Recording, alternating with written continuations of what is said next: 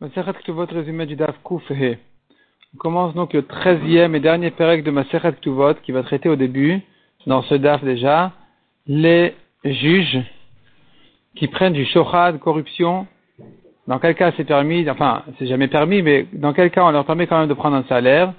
Et combien est mauvais cette euh, mauvaise cette chose-là du shochad que la Torah interdit?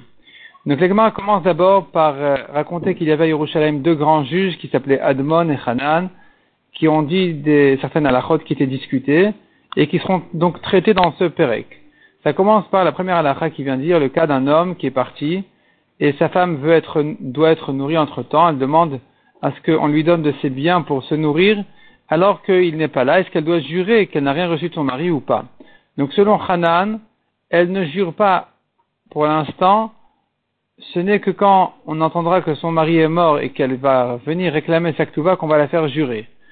Les chachamim ont dit non, il faut qu'elle jure dès maintenant une première fois avant de prendre euh, de l'argent pour se nourrir et encore une fois elle va jurer à la fin quand elle prendra sa. Et donc la Gemara ramène une discussion, enfin la Mishnah déjà elle ramène une discussion euh, entre Rabbi Dosa et Rabbi Yochanan Zakai, Rabbi Dosa qui va comme les chachamim et Rabbi Yochanan Zakai qui va comme Hanan. La Gemara demande, tu dis deux juges, il y en avait trois. Qui étaient ces trois juges Dans la Mishnah, on voit, c'était Admon et Hanan. Dans la Braïta, le troisième, c'était encore un, c'était Hanan à Mitri. On a une autre Braïta qui dit que c'était Nahum. Comment on résout toutes ces Braïtas? La Gemara dit comme ça. En principe, d'ailleurs, la Gemara dit, on a encore une Braïta qui dit qu'il y avait beaucoup plus de juges que ça. Il y avait des milliers de juges à Yerushalayim. Et ici, tu me dis qu'il n'y en avait que trois. Donc la Gemara dit, ceux qui ont décrété des décrets, des amendes sur les vols, étaient que ceux-là. Les deux qui ont été cités dans la Mishnah. Il y en avait encore un troisième, simplement la Mishnah n'a cité que les deux qui lui étaient importants. Le troisième, c'est une discussion si c'était Hanan Amitri ou Nahum.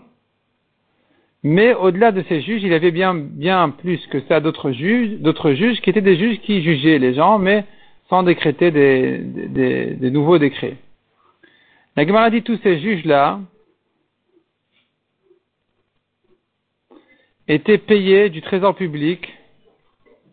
Et donc on leur donnait une certaine somme, et si ça suffisait pas, on leur ajoutait même, même s'ils n'en voulaient pas plus.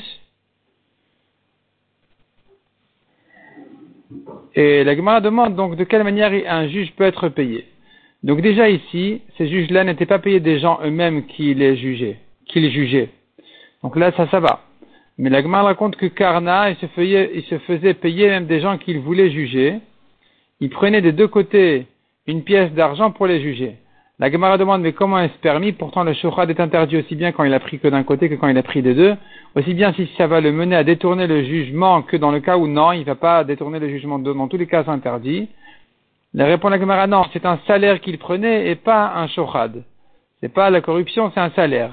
La Gemara dit mais un juge qui est payé, qui reçoit un salaire pour juger, son jugement n'est pas valable. Répond la Gemara, non, et c'est pas un salaire qu'il recevait, c'était plutôt pour euh, compenser sa perte en fait, parce qu'il aurait pu travailler et gagner de l'argent entre temps, et donc cet argent-là, son chômage-là, il doit être euh, payé.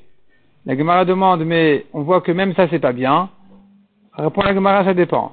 Si le chômage est clair et évident, c'est-à-dire dans le cas où tout le monde sait qu'il aurait pu gagner de l'argent à ce moment-là, parce que son travail, il se présente tout le temps, et que donc c'est clair qu'il est en train de perdre de l'argent en jugeant, il lui a le droit de se faire payer, de se faire payer ce qu'il a perdu. Mais si c'est un juge qui vient et qui dit mais j'aurais pu gagner, alors que c'est pas évident qu'il aurait pu gagner, dans ce cas-là c'est pas bon pour lui de, c'est pas bien d'être payé.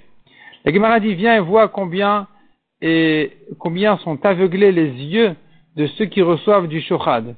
Alors qu'un homme en général est prêt à payer le médecin pour se faire guérir les yeux, alors qu'il ne sait même pas si ça va le guérir ou pas.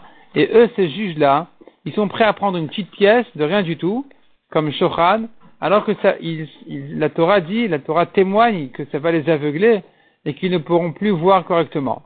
La Gemara dit encore, si la Torah dit que le Shochan va aveugler les yeux des Chachamim, qu'elle va que ça va aveugler la vue et la compréhension des bêtes, des idiots. C'est-à-dire, le Chacham au début c'est un grand Chacham, il ressent un peu de Shochan, il commence à perdre la vue claire, et donc dorénavant il va continuer à juger alors qu'il est déjà bête et Kalvachomer que davantage ça va le rendre bête. De même, dit le Pasouk, ça va détourner le shochad, les paroles des tzadikim, Kalvachomer que ça va détourner les paroles de Rechaim, c'est-à-dire, au début quand il prend le shochad, c'est encore un tzadik, la première fois quand il a pris, il était tzadik, mais il devient rachat en prenant le shochad, et maintenant Kalvachomer qui va perdre de sa, de sa raison et sa compréhension, quand il continue à juger alors qu'il a déjà perdu euh, sa, sa, vue claire à cause du shochad qu'il a reçu. La Gemara fait encore une rachat sur un pasouk duquel on apprend si le juge est comme un roi qui n'a besoin de personne, là, avec sa, son jugement, sa justice, il va faire tenir la terre. Si par contre c'est comme un Cohen qui va toujours emprunter et recevoir des dons des gens, celui-là ne va que détruire la terre parce que il a il a, il, a un profit de certaines personnes plus que d'autres, et donc il ne pourra plus les juger parce que c'est comme du shochad. De là on apprend, ou bien c'est une halakha générale qui dit, un juge qui a l'habitude d'emprunter des affaires alors que lui-même n'emprunte pas de ses affaires aux autres, n'a pas le droit de juger. Sauf si la raison pour laquelle il emprunte de cette famille-là, c'est au contraire pour leur donner de l'importance, que là, ça serait permis. La Gemara dit pourquoi le shochad s'appelle comme ça, parce que d'ailleurs pourquoi il est interdit, parce que le shochad il rapproche celui qui l'a donné à celui qui l'a reçu. Ça s'appelle shochad shehu chad. Il est comme une seule personne, celui qui l'a donné avec celui qui l'a reçu. Il se rapproche tellement de lui qu'il aura, il aura du mal, il pourra plus voir euh, de ses, il pourra plus l'accuser ensuite. La Gemara dit un homme doit faire attention de ne pas juger ses amis ni ses ennemis parce qu'il aura du mal à voir les mérites de ses ennemis ou, ou accuser ses amis. La Gemara dit encore un Talmud Chacham qui est aimé dans sa ville, c'est pas parce que c'est un grand sadique, mais au contraire parce qu'il ne le reproche pas assez. Il leur fait pas assez de reproches. Rava disait, au début je pensais que toute la ville m'aimait, quand je suis devenu juge je me suis dit, certains même d'autres me détestent parce qu'il y a ceux-là qui deviennent, ceux-là qui sont chayav, ceux-là qui sont pas tours. Avec le temps j'ai vu que finalement ça, ça, tourne et que celui qui est aujourd'hui il est pas tour demain et inversement je me suis dit, soit ils m'aiment tous, soit ils me, détestent tous.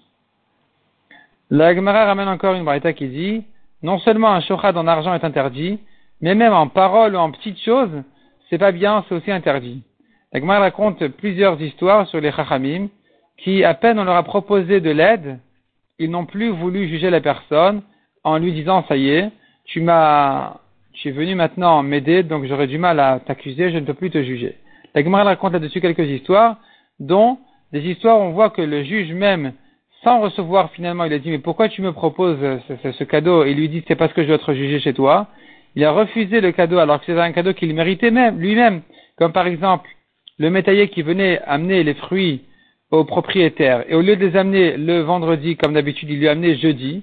Il lui a dit c'est parce que je dois être jugé maintenant chez toi.